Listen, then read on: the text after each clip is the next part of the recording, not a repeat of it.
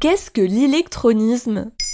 Merci d'avoir posé la question. Vous êtes fidèle de notre programme maintenant, vous savez où vous êtes fraîchement arrivé. En tout cas, si vous êtes là, c'est que vous êtes à l'aise avec la navigation qui vous a mené jusqu'à nous. Mais ça veut surtout dire que vous n'êtes absolument pas touché par l'électronisme. Message reçu aujourd'hui à 9h14. C'est ton vieux papy. La numérisation accélérée de la société, mais aussi des services administratifs, n'aura échappé à personne. Et le confinement a boosté de manière inattendue cette dématérialisation à travers le télétravail, la classe à la maison ou en facilitant l'achat de ses courses en ligne. Mais la crise sanitaire a surtout révélé l'isolement dont souffrent les personnes concernées par la fracture numérique. C'est ce qu'on appelle l'électronisme, une forme d'illettrisme qui handicape de nombreux Français et Françaises face au numérique. J'ai découvert qu'il n'y a plus aucune espèce de, de relation physique euh, ou par téléphone ou par mail, c'est tout se fait sur Internet. Quoi. Extrait de l'émission Hashtag de France Culture. Donc c'est, assez brutal hein, quand même, hein, cette dématérialisation. Mais ça concerne encore beaucoup de personnes?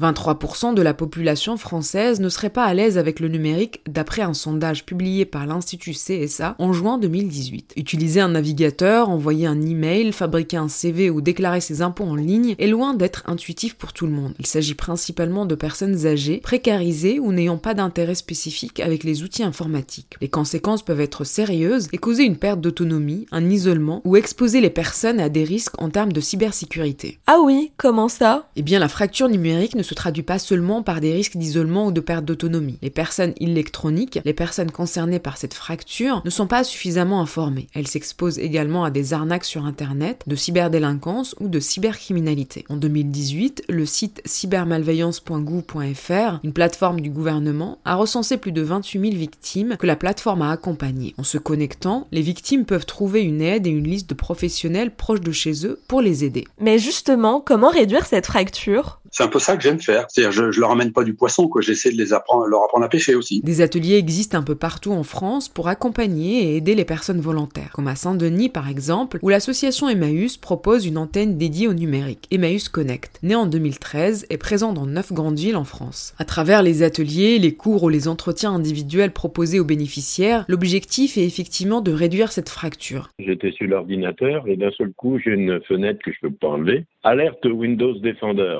Extrait du documentaire C'est Papy Mamie d'Arte Radio. Il me demande d'appeler un 09. Alors qu'est-ce que je peux faire, mon petit? Mais vous qui nous écoutez et qui êtes sans doute à l'aise comme un poisson dans l'eau, n'hésitez pas à rendre visite aux membres de votre famille qui seraient concernés et de faire d'une pierre deux coups. Voilà ce qu'est l'électronisme.